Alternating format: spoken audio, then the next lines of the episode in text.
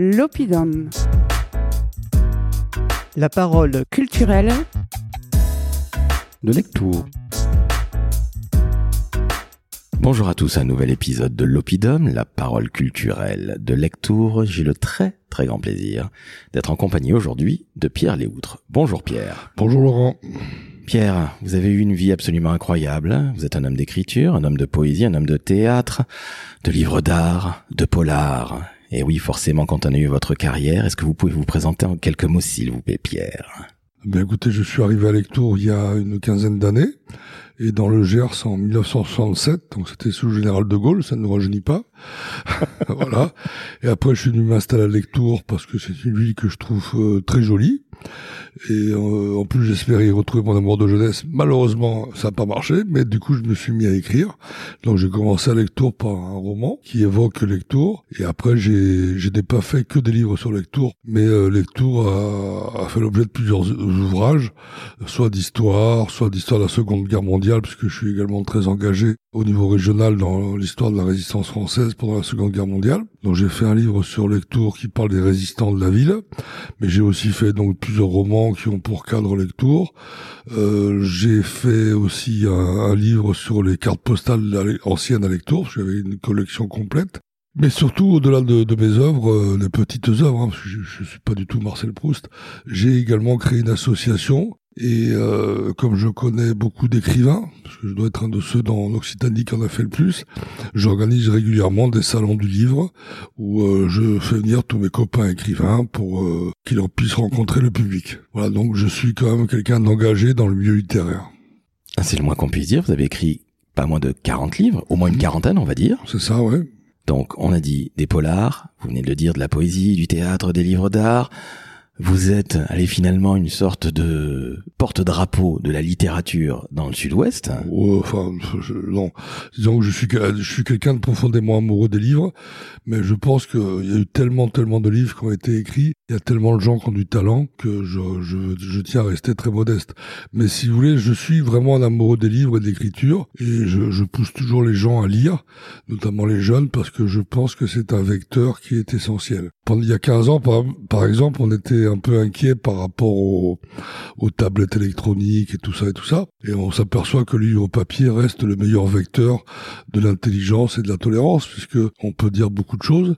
Et puis l'écriture est un véritable travail. C'est quelque chose qui n'est pas simple à faire. Hein. Un livre, c'est beaucoup beaucoup de travail. Et le lecteur est pour nous quelque chose de très important. Donc tout mon, toute mon action a été faite pour que euh, les écrivains, les livres et les lecteurs se rencontrent. Comment vous avez pris le virus, justement, Pierre? Bah, c'est assez curieux. En fait, j'ai commencé à l'âge de 8 ans. J'habitais à Brugnas, c'est un petit village dans, près de, entre Florence et Mauvesin. Et j'avais écrit une pièce de théâtre qui a été jouée. Alors, une anecdote amusante, c'est que mon père avait reçu un, un courrier de la, de la, Société des auteurs pour réclamer des droits d'auteur. En disant, euh, on sait pas qui c'est ce Pierre Léoutre, mais il faut payer. Et mon père leur a répondu, mais non, c'est mon fils, il a 8 ans. Et il voulait, il voulait pas le croire. Voilà, donc ça a commencé très jeune, quoi, voilà. Et après, si vous voulez, j'ai tout, toute ma vie, j'ai été euh, accompagné par cet euh, amour de l'écriture. J'ai écrit, j'ai tout le temps écrit, quoi, si vous voulez. Et même aujourd'hui, je continue, il y a, ça fait 7 ans maintenant, à écrire tous les jours, parce que j'ai pris la, je suis devenu correspondant à la Dépêche du Midi, euh, parce que j'ai, c'est un boulot peu de gens veulent faire, parce que c'est pas très bien rémunéré, c'est du boulot quotidien, mais c'est un travail d'écriture. Alors je l'ai fait à la fois pour mon territoire, que j'aime beaucoup, que c'est une façon de mettre à son service, et aussi parce que c'est un exercice d'écriture euh, quotidien, et surtout je n'ai jamais eu autant de lecteurs. c'est ça qui est intéressant, quoi. Non, c'est un rapport à l'écriture qui est très formateur, parce que c'est très lu, il faut, euh, il faut réagir vite, et il faut faire attention, on parle des articles, à ne pas mettre le trou dans la tête du public. Donc c'est un exercice à la fois difficile et passionnant et qui permet de valoriser tous les acteurs du territoire. Alors c'est assez rare que on soit journaliste, Ouais, correspondant de presse. Hein. Je suis pas journaliste parce que journaliste, il faut, euh, faut que ça soit son métier principal. Moi, je suis, j'ai une retraite de la police, parce que vous l'avez dit que j'étais dans la police, et, je suis donc je suis correspondant de presse, mais j'ai une carte de presse, etc. Effectivement, mais je ne suis pas journaliste. Hein, C'est-à-dire que euh, un journaliste, il a des pouvoirs d'investigation, c'est un autre, un autre niveau de, de, travail. Le correspondant de presse, lui, euh, il fait que renvoyer l'information locale. Il est au contact le plus proche de la population et de son territoire. Il est là, à mon sens, il est là pour valoriser son territoire et ses habitants. Alors justement, Pierre, vous qui êtes un vrai jeune, vous êtes toujours jeune, Ouais. Vous le savez, on dit que les jeunes aujourd'hui n'aiment pas trop écrire, ils sont plutôt sur les tablettes, vous en parliez sur les Ouais. téléphones, sur les réseaux sociaux. Quel conseil vous donneriez à un jeune, justement, par rapport à l'écriture, en lui disant de se lancer?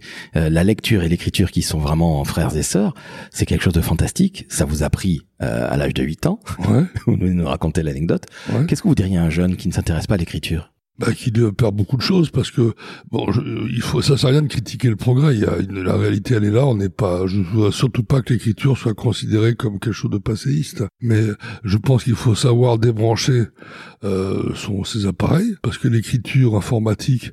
euh, c'est de l'instantané, ça n'a, ça ne laisse aucune trace et il n'y a pas de recul. Il faut le, le livre, ça permet de réfléchir et de prendre du recul par rapport aux choses. Voilà, donc je leur conseille de débrancher leurs appareils et de commencer par écrire des poèmes ou des petites histoires, et euh, ils verront que c'est un vrai plaisir. Et puis surtout, les écrits restent. Hein. On dit toujours que les paroles se- s'envolent, les écrits restent. Et tout cette euh, langage, ce langage informatique, par exemple l'orthographe, pour moi, c'est très important. Or, les CMS, ils ont ils ont développé une écriture différente, qui est euh, qui est faite de atopées, qui est faite de raccourcis, etc. Alors, il faut pas critiquer, c'est comme ça, c'est leur leur plaisir. Mais c'est quelque chose qui ne laisse pas de traces. Or, l'écrivain, il a la prétention, hein, parce que moi je dis que c'est une prétention, hein, de laisser une trace quelle qu'elle soit. Hein. Bon, euh, après, euh, il y a écrivain et écrivain. Moi, quand j'ouvre un bouquin d'André Malraux, j'ai l'impression de prendre une gifle au sens physique du terme, tellement je mesure la distance qui existe entre son écriture et la mienne. Hein. Mais, mais l'écriture reste un travail passionnant et surtout qui permet d'éviter d'être manipulé. Parce qu'on est l'image, on est c'est un peu la guerre entre l'image et l'écrit quoi. hein. L'image est qu'on le veuille ou pas quelque chose de plus facilement manipu- manipulable. Hein, la télévision, etc. On connaît l'histoire depuis très longtemps. Mais l'écrit, lui, quand vous écrivez quelque chose, c'est une responsabilité. Alors l'écrivain, il faut pas non plus qu'il écrive pour le plaisir d'écrire. Parce que sinon, ça n'a pas d'intérêt. Il faut qu'il écrive pour dire quelque chose. C'est important. Et dans, le monde entier, les écrivains ont souvent été du côté de la démocratie et de la lutte contre les, les dictatures. C'est quand même les écrivains sont des gens qui sont un peu des témoins. Hein, Après, on peut écrire pour se faire plaisir. hein. On a le droit de faire un grand roman d'amour ou, euh, ou de faire un poème sur les petits oiseaux. Mais la responsabilité de l'écrivain, elle existe. Hein, on est là, on a l'avantage d'être des témoins et de protéger les plus faibles et de lutter contre les injustices. Quelle trace vous voulez justement laisser, Pierre? Et qu'est-ce que vous voulez dire finalement? Parce que vous avez écrit 40 livres, Mhm. c'est pas n'importe quoi, vous êtes extrêmement prolifique. Finalement, c'est qui Pierre Léoutre? Qu'est-ce qu'il veut dire au travers de tous ces, toutes ces œuvres? Ben moi, je veux dire que j'aime les gens, hein, voilà, que j'aime les gens, j'aime les gens, j'aime les artistes. Que je ne fais pas que de la que de l'écriture. Hein, J'organise des concerts de musique, euh, etc. Euh, voilà, je, je, moi, ce que j'aime, c'est euh, proposer au public euh, de rencontrer des artistes, voilà, qu'ils soient musiciens, écrivains, poètes, sculpteurs. C'est ça, c'est ça qui m'intéresse, quoi. Voilà. Donc, je, après moi, personnellement, j'ai pas de message particulier à, à dire, si ce n'est l'humanisme. Hein. Je crois que on, on- y a beaucoup de violence dans le monde actuel ou d'égoïsme. Ça, c'est j'enfonce des portes ouvertes. Donc, le, tout ce travail artistique permet de de, de- de considérer mieux la- le genre humain.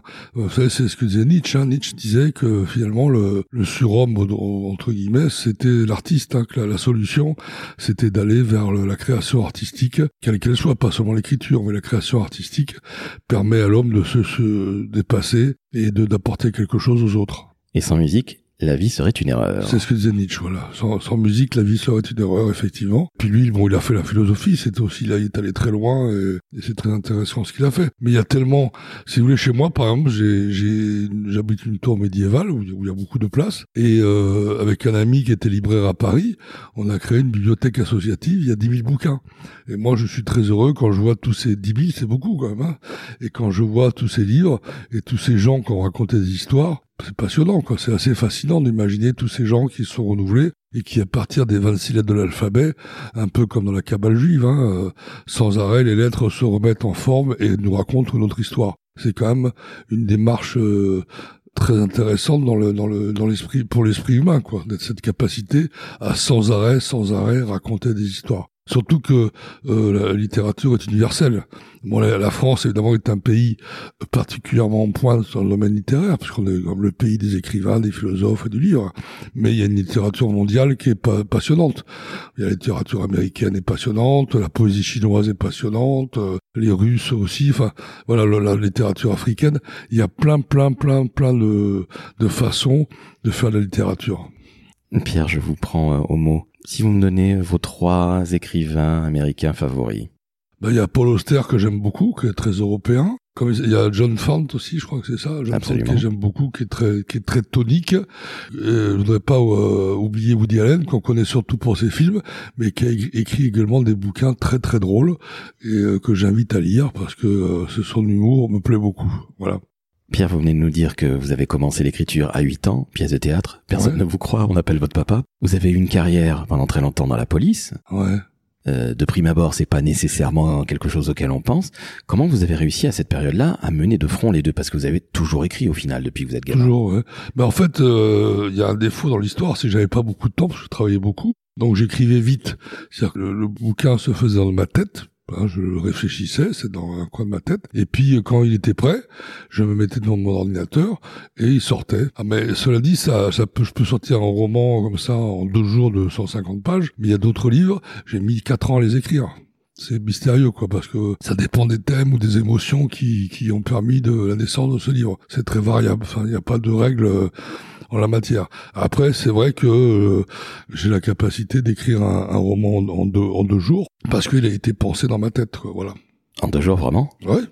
Ah, c'est, par contre, c'est un travail de bûcheron. Vous en sortez exténué, quoi. Exténué. Mais oui, c'est, ben, il y a des écrivains qui font ça. Hein. Euh, ils se mettent dans, et puis ils sont capables d'écrire pendant des heures et des heures, et puis en deux jours le petit roman est fait. Alors après, je, je maintenant que je suis à la retraite, mais je pensais être plus disponible, j'aimerais faire des livres plus gros, parce que mes romans, bon du coup, comme j'avais pas le temps, euh, ils sont pas très, euh, ils sont pas une taille impressionnante. Je suis fasciné par certains auteurs qui arrivent à pondre des pavés. Ça, j'ai jamais eu le temps de le faire. Et ça, j'espère qu'un jour, euh, j'en ferai un. J'en ai dans ma tête des idées, mais il faut que je trouve le temps d'écrire ces pavés. Voilà. Mais pour ça, il faut que j'abandonne un peu lecture, la dépêche du midi, ce qui va être compliqué, quoi. Alors justement, s'il vous plaît, n'abandonnez pas lecture, parce que j'allais vous poser une question toute bête. Si je vous dis lecture, vous pensez à quoi? Bah, Lectour, c'est d'abord la beauté, c'est l'amour, parce que je suis venu ici par amour.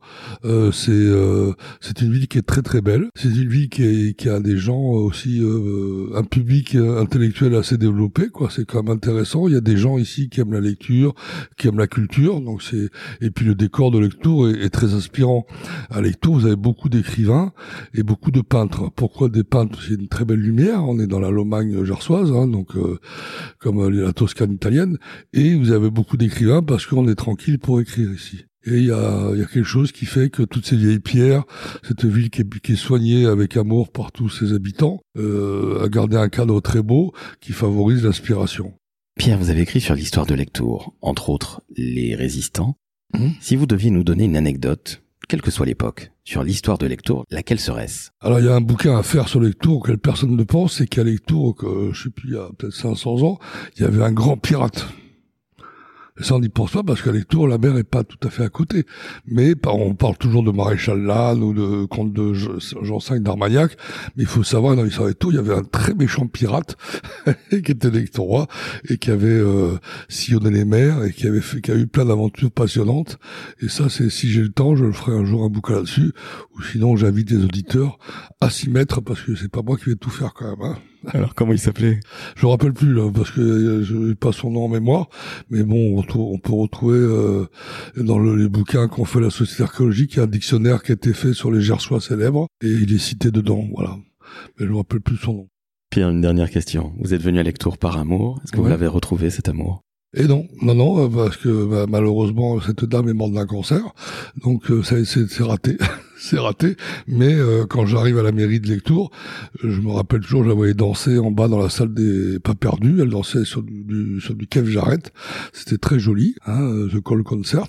Et donc je reste. Euh, savez, l'écrivain, c'est quelqu'un d'un homme de mémoire ou une femme de mémoire. Et euh, il reste fidèle à ça. Et puis il garde cette émotion qui est un peu le, qui lui permet de toujours continuer à écrire, à raconter de belles histoires. Pierre, vous venez de faire un petit signe à cette histoire d'amour finalement qui n'a pas pu reprendre. Vous avez parlé de Keith Jarrett, vous êtes aussi un très très très grand fan de musique, vous l'avez un petit peu évoqué, mais j'ai l'impression que ça fait aussi partie de votre vie la musique. Tout à fait. Ben, d'abord parce que il y a, outre l'écrivain, j'aurais aimé être musicien, pianiste. Là, c'est quelque chose j'ai jamais eu le temps de, j'ai pas eu le temps de le faire, hein, parce que la, vie passe vite et puis euh, j'étais très occupé. Mais j'adore la musique et notamment le piano. Donc euh, j'ai créé euh, deux festivals à Lectour, hein, un festival estival au mois d'août, la musique des sphères, où j'organise des concerts de musique classique à l'hôtel des doctrinaires. Et à la demande d'Odile Chap, donc maire adjoint en charge de la culture, j'ai créé donc un festival l'année dernière le festival du Blue Blues. Euh, ah on n'a pas fait du jazz parce que euh, on voulait pas concurrencer bêtement Marciac, évidemment. Hein, on n'a pas, pas cette prétention. Mais le blues, euh, ben, par rapport à cet amour perdu, c'était très bien, une très bonne idée. Donc on a créé le, festival de blues qui se tient 5-6 jours l'été. quoi. Alors là, l'année dernière, on l'avait fait au mois de juillet, on a eu tellement chaud qu'on essaie de le, on le décale cette année au mois d'août. Il y a neuf concerts. Pourquoi du Blue Blues Parce qu'à Lectour, il y a le bleu de Lectour. Hein, c'est une société qui, est, qui, est, qui a repris l'activité du pastel à Lectour, parce que le maréchal d'Empire euh, Jean Lannes, qui était le maréchal d'Empire favori de Napoléon, avait proposé à Napoléon, en raison du blocus des Anglais euh, sur l'Inde, de créer en France la culture du pastel. C'est comme ça que et, donc maréchal Lannes, c'était sa maison ici, parce que l'ancien archevêché avait été racheté par lui, et donc il a, il a lancé la culture du pastel à Lectour. Et donc, on a eu l'idée euh, de, de, parler du bleu de Lectour, qui est une entreprise qui existe actuellement. Et le bleu et le blue, c'est un peu un jeu de mots, bien sûr, et de faire le parallèle entre la culture du pastel et la culture du coton, puisque le blues, c'est la, c'est la musique des, des esclaves américains noirs euh, qui ramassaient le coton. Alors bon, c'est un, ça se passe très bien, surtout que on fait ça dans le magnifique jardin des marronniers, et qui est un lieu magique. Et l'année dernière, déjà, on avait passé un festival bien sympathique même si on avait on a vu que 700 personnes à cause de la canicule. Euh, donc on le refait cette année avec neuf concerts de très grande qualité. Et oui, j'aime aussi la musique. Mais voyez, je vous ai livré des clés, une petite clé de truc. Ah, je suis à lecture par rapport à une belle jolie danseuse qui dansait sur des Kev Jarrett. Et voilà, la, littérature, la musique continue euh, à vivre, à me permettre de vivre cette histoire euh, sans non plus. Euh, enfin attention, c'est une démarche symbolique tout ça, mais c'est ça permet de de prolonger ses émotions dans une réalité, artistique et que j'offre mon travail et mes, connaissances au public lectorois et je reçois. Eh bien, merci beaucoup, Pierre. Vous nous avez fait voyager entre qui j'arrête le blues, les polars, la poésie, l'amour, évidemment, qui rime avec lectour. Donc, euh, je vais demander à nos auditrices et auditeurs de nous mettre énormément d'étoiles, une pluie d'étoiles sur les plateformes qu'ils adorent et puis, on va vous donner également rendez-vous pour un prochain épisode de l'Opidum, la parole culturelle de Lectour. Et je tiens à vous remercier. Vous m'avez fait voyager, Pierre. C'était absolument passionnant. Merci à vous. Merci, Laurent.